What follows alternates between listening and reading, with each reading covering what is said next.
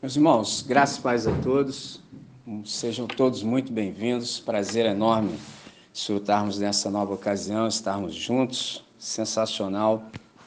Fui profundamente edificado por tudo que eu ouvi. Ah, hoje nós temos o nosso sétimo reagindo, então já vou chamá-los imediatamente para o texto.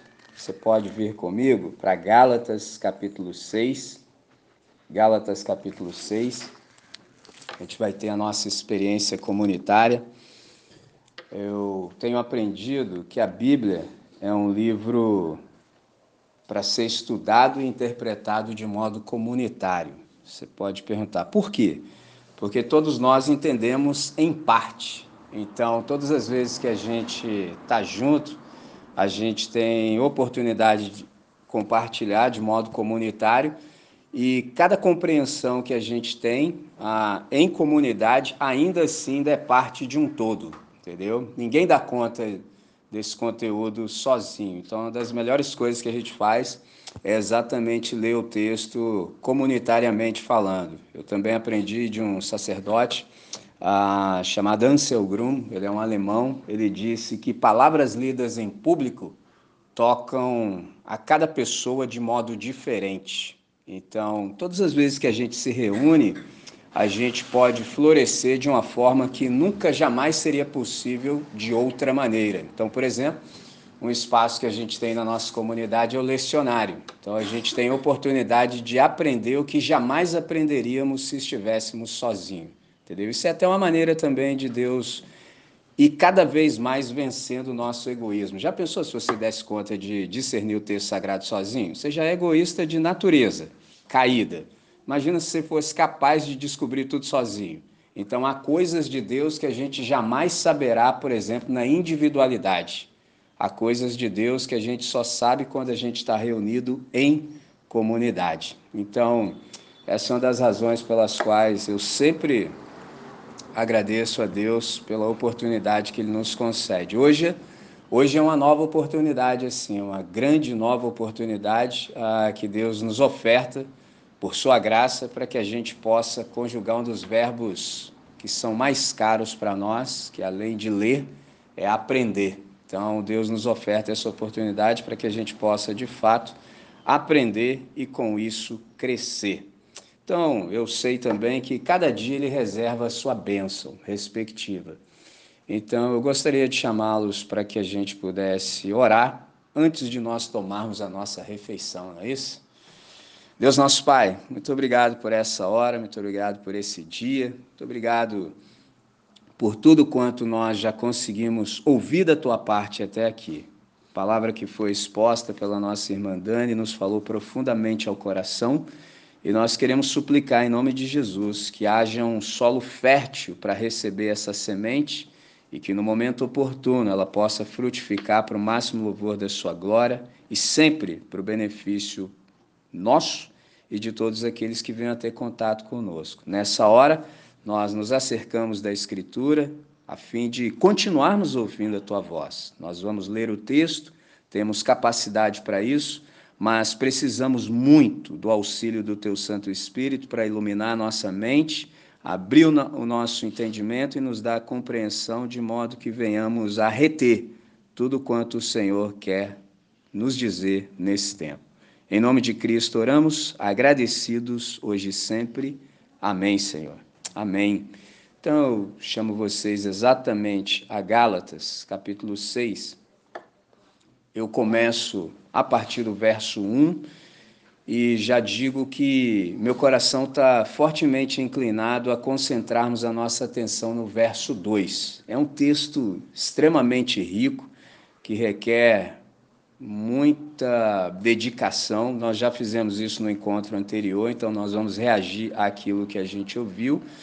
E da desigualdade do tempo e a profundidade do texto, então eu vou concentrar a minha atenção no verso 2. Eu vou ler tudo, vou tecer alguns comentários, mas quero me deter ainda mais no versículo 2 e vou deixar um espaço, evidentemente, para que os irmãos também possam participar assim que eu terminar a minha fala. Então é assim, a partir do verso 1, Paulo nos diz o seguinte: Irmãos, Se alguém entre vós chegar a ser surpreendido em alguma ofensa, em alguma falta, em algum pecado, vós que sois espirituais, corrigi o tal, encaminhai o tal, e isso com espírito de brandura, de mansidão, com muita humildade, olhando para si mesmo, ou seja, guardando-te a ti mesmo, para que também não sejas tentado.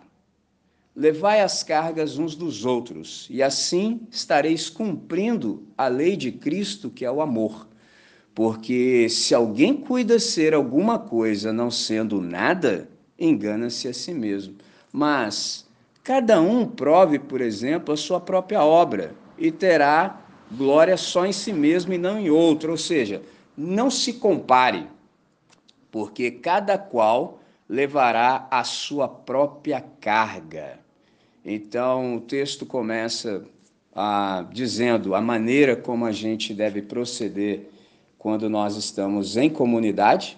Isso aqui já nos fala fortemente acerca da nova humanidade que a Trindade está criando em Cristo Jesus, porque a nossa fé é corpo. Você pode perguntar, como assim? A nossa fé é uma fé comunitária. Então, uma das coisas que Deus está fazendo em nós é vencer o nosso individualismo. Por exemplo, indivíduo consta na fé cristã. Agora, individualismo não. Individualidade sim, mas individualismo não. Então, a nossa fé é corpo, a nossa fé é comunitária. E o que é comunidade de fé? Comunidade de fé é o ambiente que o Pai, primeira pessoa da Trindade, escolheu para que cada discípulo possa viver como membro da sua família. Você sabe, a família Deus e a família de Deus. A família Deus é a Trindade. É o Pai, Filho e Espírito Santo. Todas as vezes que a gente fala Deus, é isso que está na nossa mente. Pai, Filho e Espírito Santo, Trindade é Deus. E a família de Deus é a nova comunidade, é a nova humanidade, que é a comunidade de fé. Então, por quem é composta, quem forma essa comunidade? Essa comunidade é formada pelos seguidores do Cordeiro, que satisfazem exatamente os requisitos do versículo 1. Quais requisitos? Por exemplo, de sermos espirituais. Então, todos aqueles que são seguidores do Cordeiro satisfazem esse requisito de ser alguém espiritual, a ponto de, em percebendo alguém em falta na comunidade, tem possibilidade de encaminhar novamente essa pessoa ao caminho correto. E isso precisa ser muito bem feito. Eu já investi bastante tempo conversando isso com vocês. Eu só vou relembrá-los do seguinte: por que, que isso precisa ser muito bem feito? Porque muitas pessoas, em sinceridade, em nome do Deus da graça, acabam promovendo grande desgraça, entendeu? E uma das piores coisas que pode acontecer, por exemplo, para um discípulo de Jesus de Nazaré, é usar a graça de Deus contra o Deus da graça, e isso se torna uma grande desgraça. Então, para que isso não aconteça entre nós, a gente precisa de fato satisfazer os requisitos desse primeiro verso. A gente precisa ser espiritual, ou seja, gente amadurecida, entendeu? Gente que cresceu, que se desenvolveu a ponto de, em percebendo alguém em falta, ter toda a possibilidade de encaminhar e corrigir o tal. Então aqui a gente percebe a dinâmica redentora da vida comunitária. Você note que a verdadeira espiritualidade, ela sempre se manifesta de modo eminentemente prático na vivência dos discípulos como irmãos, filhos e filhas de Deus. Então há uma marca distintiva identitária entre nós. É uma identidade que se distingue. Observe o verso 2. Levai as cargas uns dos outros que, que o Paulo está dizendo? Que nós precisamos assumir as cargas do semelhante. A ideia que está contida aqui no texto, a gente vai conversar ainda ao longo do processo sobre isso, nos próximos encontros, é de mutualidade. Observe, se você ainda não fez esse exercício, pegue o texto sagrado, pegue um lápis e grife todas as vezes que você encontrar a expressão uns aos outros. Grife e, sendo possível, elenque e enumere. Quantas vezes você vai encontrar mandamentos de reciprocidade no texto sagrado? Ou seja, uns aos outros, isto é, que cooperemos carregando as cargas que são demasiadamente pesadas para que alguém carregue sozinho. Pegou a visão? Nesse negócio da gente andar pela fé em Jesus de Nazaré, há cargas que a gente não dá conta de carregar sozinho. E graças a Deus que nesse projeto da Trindade, da nova humanidade, há uma comunidade. Por que, que isso é importante? Porque a criatura humana, ela é, por exemplo, um ser comunitário por excelência na acepção do termo. Exemplo, humanidade. O que é humanidade? É a unidade humana, macho e fêmea. Então, por exemplo, nós, por natureza, somos seres gregários. A gente não consegue dar conta de viver sozinho. Por mais que você tente, não tem como, irmão. Você não dá conta. Quanto mais rápido você discernir isso, melhor. Então, por definição e acepção do termo, a criatura humana é um ser comunitário. O interessante é que Deus está estabelecendo em Cristo Jesus uma nova humanidade e há distintivo nessa nova humanidade. Então, por exemplo, o acolhimento é uma marca distintiva e característica da nossa comunidade. E alguém disse que é melhor para todos quando nós nos sentimos conectados uns aos outros. Pior coisa que tem no mundo é ser, por exemplo, no meio de uma galera e sentir assim que você não faz parte daquele negócio, você não se sente pertencente. Pegou a visão? Você tá ali, mas chegou depois, saiu antes, ninguém percebeu. Isso é horroroso, cara. Entendeu? Todas as vezes que eu penso isso, eu penso, mas como é que tem gente que acha que isso pode ser igreja? Entendeu? É a mesma coisa que para festa levar sua comida, você come a parte, depois você vai embora. Como é que pode, cara? Entendeu? Isso não tem nada a ver com fé cristã, cara. Nada que ver, absolutamente. Então há que haver, por exemplo, empatia. Em que sentido? Se nós estamos carregando as cargas uns dos outros e compreendemos que essas cargas são exatamente aquilo que um ser humano não dá conta de carregar sozinho, o que, que é empatia? É o camarada passando a maior dificuldade do mundo, ao invés de você chegar lá para pesar, você fala assim, meu irmão, eu sei como é que é isso aí. O cara fala, sabe? Isso é claro que eu sei, rapaz. eu vivo essa parada aí também. Entendeu? Se isso acontecer, acontece aquilo que eu aprendi com o C.S. Lewis, que é extraordinário. Amizade é quando alguém, encontrando-se com o outro, diz acerca do seu próprio pecado, da sua própria dificuldade, e ele diz assim: Você também? Isso é sensacional. Um ambiente que não é marcado pela fé cristã não tem isso. Então o que, que acontece? Você está no seu erro, você está no seu pecado, foi surpreendido em alguma ofensa, mas você não tem nem coragem de deixar isso aparecer. Entendeu? Por quê? Porque você acha que todo mundo é santo demais e que você que é pecador. É mentira. É mentira. Nunca foi verdade um negócio desse. Todo mundo está no erro nesse negócio. Todo mundo. A grande questão é que você pode não saber o meu e eu não sei o seu. Entendeu?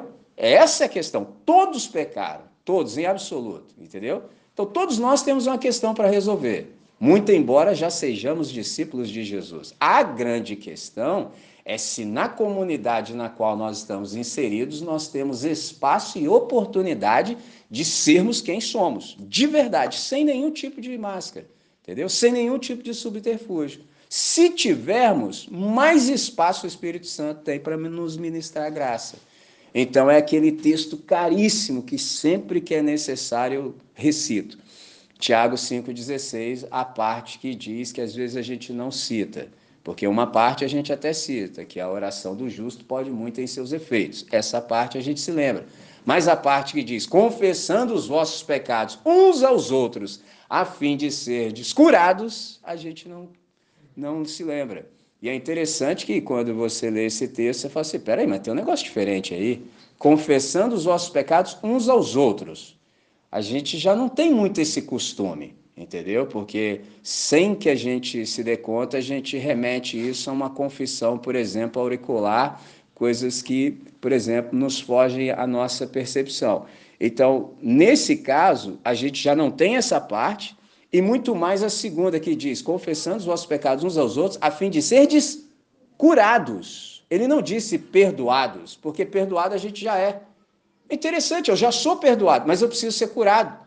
Porque mesmo eu sendo de Cristo Jesus, mesmo eu sendo membro da comunidade, mesmo eu sendo resgatado, ainda há coisas em mim que não estão do jeito de Deus. E eu preciso ser curado disso, mas eu nunca o serei se eu não confessar isso aos meus irmãos. Agora, é lógico, claro, evidente que isso não se faz, por exemplo, pegando o microfone no domingo na frente de toda a comunidade. Você não é doido, não é isso. Que o texto recomenda? É para você procurar alguém com essas características aqui, que tenha de fato satisfeito esses requisitos do verso 1, que seja alguém espiritual. Toda comunidade tem aquela pessoa que você olha e fala assim: eu queria ser do jeito desse irmão aí, eu queria ser do jeito dessa irmã, queria ser como esse discípulo aí, entendeu? Eu queria ser como essa discípula. Do jeito que a nossa irmã Dani nos falou acerca de Dorcas. Queria ser assim. Então, é com essa pessoa que você conversa, entendeu? É com gente que leva Deus a sério, entendeu? Se for da sua idade, então, melhor ainda. Aí que é melhor ainda, porque às vezes há disparidade. Há pessoas que você vê que leva Deus a sério, mas está lá na frente. Então, às vezes, não rola uma certa identificação. Dá para conversar? Dá. Mas se for da sua idade, aí é melhor ainda, irmão. Por quê? Porque o cara vai te entender mesmo. Aí a empatia é total. Porque é como eu disse. Ou você também está vivendo isso? Ah, eu sei o que, que é isso. Porque eu também experimento isso. Cara, se isso acontece, rapaz, você pode, por exemplo, deixar a sua máscara de santarrão, não precisa mais. Você pode falar, eu sou pecador mesmo. Entendeu? E eu tenho consciência plena disso. Então, nesse sentido, a humildade, a empatia e o acolhimento são marcas distintivas da nossa comunidade. Então, reitero dizendo que a humildade ela cura as feridas, ao passo que a arrogância as agrava. Por isso que toda pessoa que é membro da comunidade ela precisa de fato ser uma pessoa espiritual para que nesse processo de correção haja humildade, porque senão a gente se arvora, por exemplo, e se torna arrogante, e aí o erro se agrava infinitamente mais. Outra coisa interessante, solidariedade. É necessário, por exemplo, que quem ah, esteja nesse processo possa deixar muito claro, muito manifesto para aquele que está em necessidade que a partir daquele momento a sua necessidade passa a ser a nossa necessidade. Até então você estava sozinho, por exemplo, quando você não era membro da comunidade, você ouvia o seguinte: você para mim é problema seu, entendeu? É como aquela música popular, tô nem aí, dá seu jeito, se vira. Mas agora que você é membro da comunidade, aqui na comunidade não existe mais eu, aqui na comunidade só existe nós. Então agora o seu problema passa a ser o nosso, entendeu? Aqui a gente está em unidade, a assistência é mútua e nós estamos nisso juntos, porque aqui só há espaço para nós. Então a sua carga passa a ser exatamente a nossa. Uma coisa que muito me alegra na nossa comunidade foi a gente ter criado um espaço, por exemplo, para que a gente possa se ouvir. Por exemplo, todas as quartas a gente tem esse espaço. Excepcionalmente, quando acontece alguma coisa, a gente muda o dia. Mas é sempre quarta-feira, a partir das 21 horas. Então, por exemplo, ali a gente tem espaço e disposição para uma escuta amorosa, uma escuta atenta. E isso tem sido tão bom, por exemplo, a gente já experimentou até exatamente agora 132 reuniões que duram no mínimo, no mínimo assim, estourando no mínimo uma hora e meia, entendeu? Quando não mais. E nessa reunião, todos que participam ali, ah, sem exceção, podem falar, podem abrir o coração. Quando a gente percebe que há necessidade de uma intervenção, nós fazemos e as pessoas ah, no final disso, expõe seus motivos de oração e a gente ora de modo comunitário. Isso tem sido tão bom que, graças a Deus, sempre tem pessoas visitando, tem pessoas de fora.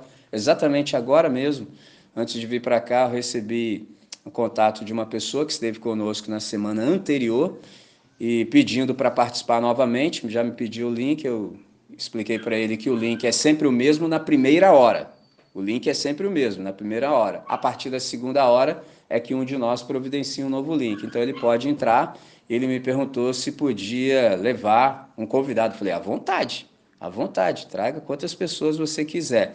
Por que, que esse espaço é bom? Porque as pessoas elas têm necessidade. Então, todas as vezes que a gente, por exemplo, se dispõe a ouvir, a gente está garantindo a todos os participantes, por exemplo, o direito deles serem ouvidos em suas respectivas necessidades. Isso é uma coisa importantíssima. Por quê? Porque toda vez que a gente ouve alguém comunitariamente falando, a comunidade passa, por exemplo, a sentir com aquela pessoa. Interessante. Talvez não dê na nossa limitação para sentir o mesmo que a pessoa sente. Talvez não dê, entendeu? Mas empatia é pelo menos você sentir ao lado de, entendeu? Por exemplo, há coisas, se você for cuidadoso com a linguagem, você fala assim, cara, eu não posso sequer ousar dizer que eu sei o que você está sentindo. Você não sabe, irmão, você sabe, você não sentiu, entendeu? Por exemplo, na semana que precedeu, eu senti dores lancinantes, entendeu? Nunca senti um troço daquele na vida, entendeu? Horrível, entendeu? Horrível, horroroso. Então, assim, quem vai poder falar assim, sentir? Eu não sei. Posso falar assim, ó, sentir com você ao lado. Isso dá. Isso é empatia, entendeu? E preciso dizer a vocês o seguinte: enquanto a gente não tiver esse coração, a gente não está habilitado a falar nada com ninguém.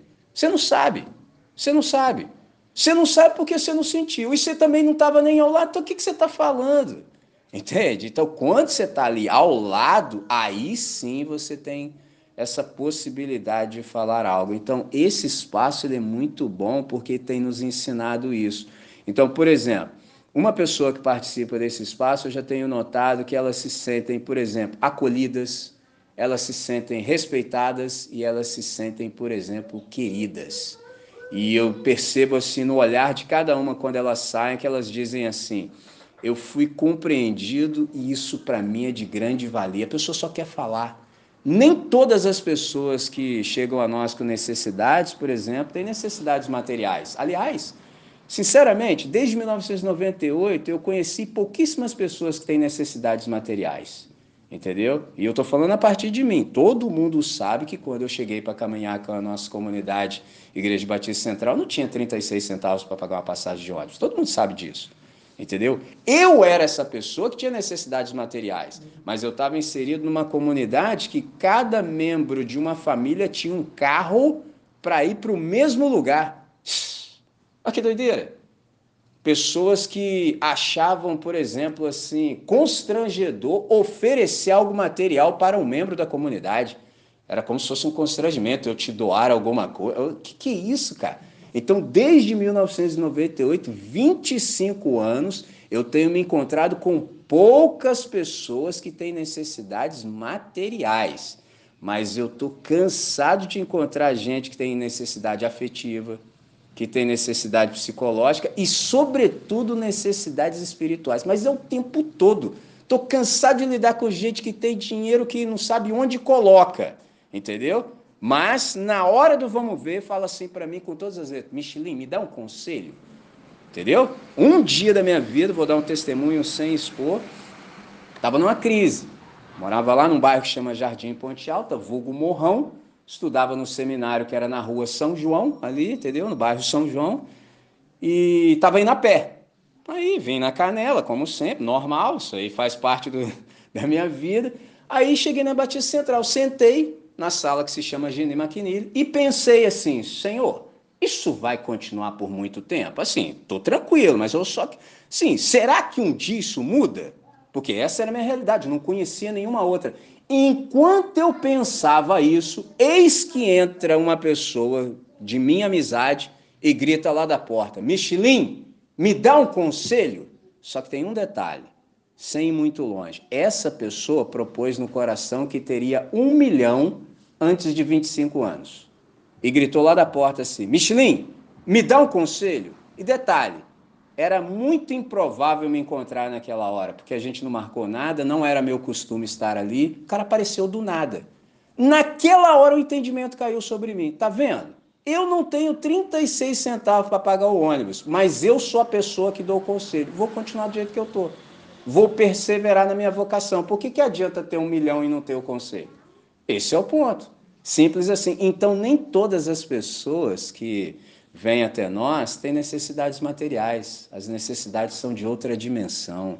Tem gente que tem a necessidade de afeto, tem necessidades na área da psique e tem necessidades, por exemplo, espirituais. Então, nesse sentido, é que a gente carrega as cargas uns dos outros. Observe o final do texto.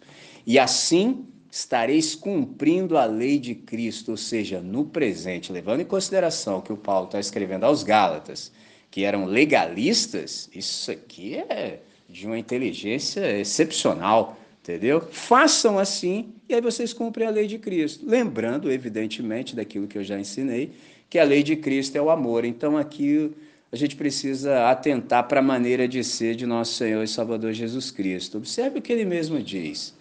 Amarás, pois, ao teu próximo como eu vos amei. Isso aqui para nós é um desafio enorme. Por quê? Porque conjugar esse verbo aqui para nós, falar que não é fácil é pouco, é impossível. Entendeu? Amar não é nada fácil. Por quê? Porque exige empenho, exige sacrifício, exige compaixão, exige humildade e uma infinidade de outras coisas que contrariam frontalmente a nossa inclinação carnal. Nosso negócio não é amar ninguém. No máximo, na melhor das hipóteses, a gente ama a si mesmo, egoisticamente falando. Isso é na melhor das hipóteses, o melhor de nós, entendeu? Esse negócio de amar não tem nada que ver com as nossas inclinações naturais. Por isso, a gente precisa de um exemplo de alguém que saiba verdadeiramente amar e possa nos ensinar de fato como é amar. Nisso não há pessoa melhor do que Jesus de Nazaré. Porque Jesus, por exemplo, quando falou ah, exatamente no ensino do monte, termina o texto em Mateus capítulo 7 dizendo que as multidões estavam maravilhadas porque ele falava como quem tem autoridade. O que quer dizer isso no texto? Que a autoridade emanava dele mesmo, não precisava consubstanciar o seu ensino em ninguém além dele mesmo. Só ele tinha moral de falar assim: Vocês ouviram o que foi dito aos antigos. Eu, porém, vos digo. Que isso? Os caras escandalizou na hora, entendeu? Eu estou falando porque eu posso falar assim. Então a autoridade provém dele mesmo. Isso aqui é uma das bênçãos, por exemplo, da encarnação, quando a gente disser. Porque o Filho de Deus ele veio morar entre nós para nos ensinar a viver como filhos e filhas de Deus. O Verbo se fez carne, habitou entre nós e vimos a sua glória como a glória do unigênito do Pai, cheio de graça e cheio de verdade. Então Jesus, de fato, é o nosso professor por excelência e ele é o exemplo na acepção do termo, ele é o exemplo a ser seguido. Então, Jesus ele amou e se entregou pelos seus. Eu retomo o texto de João, capítulo 13, verso 34 e 35, que diz assim: Novo mandamento vos dou, que vos ameis uns aos outros, assim como eu vos amei, que também vós, que também vos ameis uns aos outros. Nisto conhecerão todos que sois meus discípulos, se tiverdes amor uns pelos outros. É magnífico. Então, esse texto aqui, dentre várias coisas lindas que nos ensina, para hoje eu quero ressaltar a ideia de que aqui há a morte de toda a idealização. Porque o texto diz assim: vocês vão se amar assim como eu vos amei. Então, que também vocês se amem uns aos outros. O que, isso aqui quer dizer? Que a gente não tem mais nenhum tipo de ilusão em relação a ninguém. A gente não ama a idealização do nosso próprio coração, a gente ama o real, entendeu? E um dia eu ainda espero ter a oportunidade de falar com muito mais profundidade e extensão sobre isso. Por quê? Porque muita idealização e muita ilusão precisa morrer em nós para que a gente possa desfrutar de fato da vida real porque na nossa cabeça tem muita idealização, tem muita romantização, tem muita ilusão. Então, por exemplo, uma das melhores coisas que poderia acontecer conosco a partir do momento que a gente começa a andar com Jesus de Nazaré é falar assim: eu estou desiludido. Se você pudesse falar isso pelo menos uma vez por semana, seria lindo. Porque uma vez o cara se encontrou comigo e falou isso: pô, pastor, estou desiludido. Eu falei: graças a Deus, irmão. Entendeu? Graças a Deus, o cara ficou bolado, cara, que tem gente que acha que tá brincando. Eu falei, que bom. Falei, como assim? Eu falei, rapaz, fala de novo. Eu estou desiludido. Olha que coisa linda, irmão. Você queria continuar nisso? Pelo amor de Deus, presta atenção na vida, rapaz. Entendeu? Então, quando Jesus fala assim, vocês vão se amar como eu vos amei, ele é o parâmetro, ele é o paradigma. O que, que ele está dizendo? Vocês acham que eu não sei quem são vocês? Vocês acham que alguma coisa que, alguma coisa que vocês façam me surpreende em alguma coisa? Claro que não. Eu sei quem vocês são. Nunca estive iludido a respeito de vocês. De igual modo, quando a gente ama alguém, irmãos, isso é infinitamente mais profundo que a gente dá conta. Significa que você sabe exatamente como aquela pessoa é. E por isso, deliberadamente, conscientemente, intencionalmente, você decidiu amá-la. É absolutamente distinto de gostar. Entendeu? As pessoas fazem uma confusão. Você gosta do seu inimigo, irmão? Pelo amor de Deus, velho. Quem gosta, você gosta do seu inimigo? Você tá doido, velho. Entendeu? Por isso que Jesus falou. Não disse para você gostar do seu inimigo, falou para você amar o seu inimigo. Entendeu? É diferente. Isso é deliberado, é intencional. Eu sei o que eu estou fazendo. Tem nada a ver com sentimento. Entendeu? Amor não é sentimento, amor é atitude. Então você vai amar o seu inimigo. Ah, mas eu vou ter que tomar cafezinho com ele? Só se você gostasse dele. Você gosta do seu inimigo? Não, então. Entendeu? São coisas distintas. O que, que isso significa? Se necessário for, eu dou até a vida. Entendeu? Eu dou a vida. É nesse sentido que Jesus está falando. Como é que eu vou fazer isso iludido? Como é que eu vou fazer isso aqui com idealização? Eu só faço isso sabendo o que eu estou fazendo. Então eu vi muito bem a situação com as lentes do Evangelho e falei: rapaz, que troço doido. Nessa situação aqui, só cabe, diante de grande deliberação, grande e profunda meditação, amar esse cidadão. Porque, ó, gostar não dá, não, não tem como, entendeu? Agora, amar em Cristo dá, do jeito que ele me ama, porque eu não sou flor que se cheira, entendeu? Hoje, andando com ele, ainda estou assim, imagina antes. E que dia que ele teve iludido a meu respeito? Por isso que ele é o padrão. Por isso que ele falou: novo mandamento vos dou, que vos ameis uns aos outros, assim como eu. Entendeu? Porque antes era amar o teu próximo como a ti mesmo, mas é o modelo era você, né? Aí a gente pode sair qualquer, mas não estou amando nem a mim. Entendeu? Não estou amando nem eu, não estou dando conta nem de mim, não estou nem aí nem para mim. Entendeu? O que não é muito difícil da gente perceber. Entendeu? Um, estudante semana passada me perguntou, professor, por que, que a gente faz essas coisas contra nós? Eu falei, você quer saber mesmo? Tá com vontade de saber de verdade? Entendeu? Era só uma pergunta retórica. Aí ele falou assim, sim, é porque a gente se odeia. Aí o cara falou, é mesmo? Eu falei, é, ué, você não já viu o tanto de veneno que você joga para dentro? Olha o tanto de veneno que você consome e chama isso de comida. Que dia que isso foi comida, rapaz? Só que alguns têm mais coragem, alguns já se matam de vez, entendeu? já se mata de uma vez. Agora, alguns não. Alguns já gostam de morte à prestação. Por isso que a gente consome esse monte de veneno. Aí sempre fica na cara de alguém na plateia assim: como assim veneno? Estou comendo isso aí, estou vivinho. Eu falei: então, é que você não sabe que o Criador, assim, fez isso aqui de um modo extraordinário. Mesmo a queda estando aí atuando, isso aqui é um negócio magnífico, chamado corpo. Não é, Fred? Fred está lá se dedicando, entendeu? Leva em média 70 anos para a gente se matar. 70, porque o nosso corpo tem uma capacidade magnífica de adaptação. Então a gente entuxa veneno para dentro, ele vai combatendo. Mas um dia vai chegar o boleto existencial. Entendeu? Vai chegar o boleto e a prestação vai vir forte. Um exemplo disso é aquele troço que eles dão o nome de plano de saúde, mas que na verdade é um plano de doença. Perceba, por exemplo, quem aqui paga sabe. Quando você paga para criança, é um preço. Para adulto é outro e para idoso é outro. Será por quê? Porque para o idoso o boleto está chegando. Por que, que ao invés de, ah, por exemplo, chamar plano de saúde, que na verdade deveria ser um plano de doença, porque eles não estão te ensinando a viver de modo saudável, entendeu? Não te ensinam absolutamente nada a respeito disso, só te ensina a pagar. E quando você precisar, duvido que você vai ser bem atendido. Esse é o ponto. Então, eles sabem disso, entendeu? Então, para a gente não ir muito mais longe, já é o suficiente para o momento, só quero que se lembrem do seguinte: amar não é fácil. Se Jesus não, não nos ensinar, a gente não dá conta, entendeu? E ele é o modelo absoluto para tirar de nós toda ilusão. Isso para nós é de absolutamente impossível concreção. Se o Senhor não colocar a mão, a coisa não acontece. E nesse processo, o Senhor está nos livrando absolutamente da indiferença. Porque, por exemplo, o contrário do amor não é o ódio. O contrário do amor é indiferença. Porque se você ainda sente ódio por algo ou alguém, você ainda sente alguma coisa. Agora, na verdade, o contrário do amor é absoluta indiferença. Então, quando a gente ouve isso, sobretudo acerca de amor, e foi por isso que eu me detive exatamente no verso 2, a gente fica absolutamente transtornado. Por que, que a gente fica transtornado?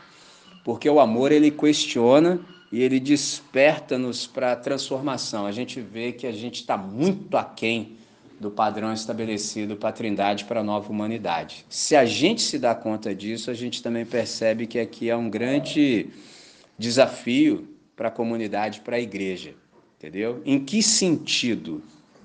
Todas as vezes que a gente se acerca do texto sagrado, Deus nos faz lembrar, ah, pelo seu Espírito, aquilo que a gente deve. E todas as vezes que ele nos lembra aquilo que a gente deve, a gente sempre percebe que está quem a gente vê que a gente não dá conta. Se a gente já chegou nesse lugar, ah, o texto se efetiva em nós, por exemplo, João capítulo 15, verso 5 diz assim: Sem mim nada podeis fazer. Ponto. O contrário também é verdadeiro. Posso todas as coisas naquele que me fortalece. Então, todas as vezes que a gente se reúne, é para que o Espírito Santo trabalhe em nós. Então, se porventura, enquanto eu fazia essa exposição, você se viu tocado de alguma maneira e percebeu que está quem, esse é o momento de resolver o que há para se resolver. Quero dizer uma última coisa e já abro para os irmãos na sequência depois que a gente orar. Queria te chamar a atenção, por exemplo, para as nossas atitudes, porque o verso 2 diz exatamente isso: levai as cargas uns dos outros. Por que, que eu chamo a atenção para a nossa atitude? Porque pelas atitudes de uma pessoa a gente pode pelo menos pressentir qual é o espírito que a motiva para agir dessa ou daquela maneira. E uma vez que a gente se dá conta disso, a gente também percebe quais são os objetivos que essa pessoa persegue. Então, por exemplo, quando a questão aqui é amor, a gente se dá conta de que quem ama se compromete com a própria vida e empenha todo o ser, ao passo que quem não ama, no máximo, consegue cumprir ordens, entendeu? Quem não ama nunca vai experimentar, por exemplo, obediência como um grande prazer e alegria. Essa é a distinção. Um religioso, ele consegue até obedecer ordens. Por isso que religioso ama uma lista, cara. Entendeu? Religioso, se ele, se ele não tiver uma lista de crente, ele não vive. Entendeu? Agora, o cara do amor, não. O cara do amor, ele obedece por alegria e por prazer. Então, quem ama se compromete. E você percebe pelo etos dele, porque o nosso comportamento fala absolutamente acerca do objeto da nossa adoração. Então, a maneira como a gente se a, a, passa pela vida demonstra, por exemplo, aquele a quem a gente adora. E você já sabe, já tem maturidade de discernir que adoração é imitação. Então, o meu comportamento diante dos seus olhos tem que denunciar que eu sou um adorador de Jesus de Nazaré. Você não pode verificar nada em mim que não seja parecido com Jesus. E tudo aquilo que você ver em mim que não parece com Jesus tem um nome, é pecado entendeu? E eu preciso resolver isso. Então, era isso que eu queria dizer nesse momento. Ah, e vou abrir para os irmãos. Eu só quero dizer uma última coisa. Eu fiquei profundamente tocado com o que nossa irmã Dani nos falou, porque tinha muito que ver com o que eu também tinha no coração para dizer. Então, ainda sobre amor, há um desafio para nós. E Dani falou no livro de Atos, e é interessante que o livro de Atos ele nos ensina que era o amor nutrido entre os discípulos que cativava os pagãos. Então há, por exemplo, um testemunho preservado pela tradição da igreja em que o imperador romano, falando acerca, por exemplo, de nós discípulos de Jesus, ele falou assim: "Ó como se amam esses pagãos", porque na mentalidade dele nós é que éramos pagãos, mas eles ficavam assim surpreendidos com a maneira como nós nos amávamos. E dizia mais, ele falou assim: ó, como se amam esses pagãos, eles são extra extraordinários, excepcionais, porque além de cuidar dos pobres, deles também da cuidam dos nossos. E aí eles se viam absolutamente atraídos pela fé em Jesus de Nazaré e para participar da comunidade. Então, percebam que essa distinção ela é fundamental a gente é distinguido pelo amor que a gente demonstra uns aos outros. Nisto conhecerão todos que sois meus discípulos, se tiverdes amor uns pelos outros. Vamos orar? Pai bendito, obrigado por essa hora, obrigado por essa oportunidade, obrigado por tudo quanto a gente conseguiu ouvir até aqui. A gente sabe que o bom texto suscita questionamentos, há muitas questões no nosso coração e graças a Deus porque a gente tem esse espaço da gente poder se manifestar. Então, pedimos a tua orientação para esse momento em que nós podemos fazer as nossas perguntas, podemos dirimir as nossas dúvidas e dar as nossas contribuições. Que tudo seja feito para a nossa edificação e para o máximo louvor da sua glória. Assim oramos, com gratidão, agradecidos, em nome de Cristo Jesus. Amém. Amém.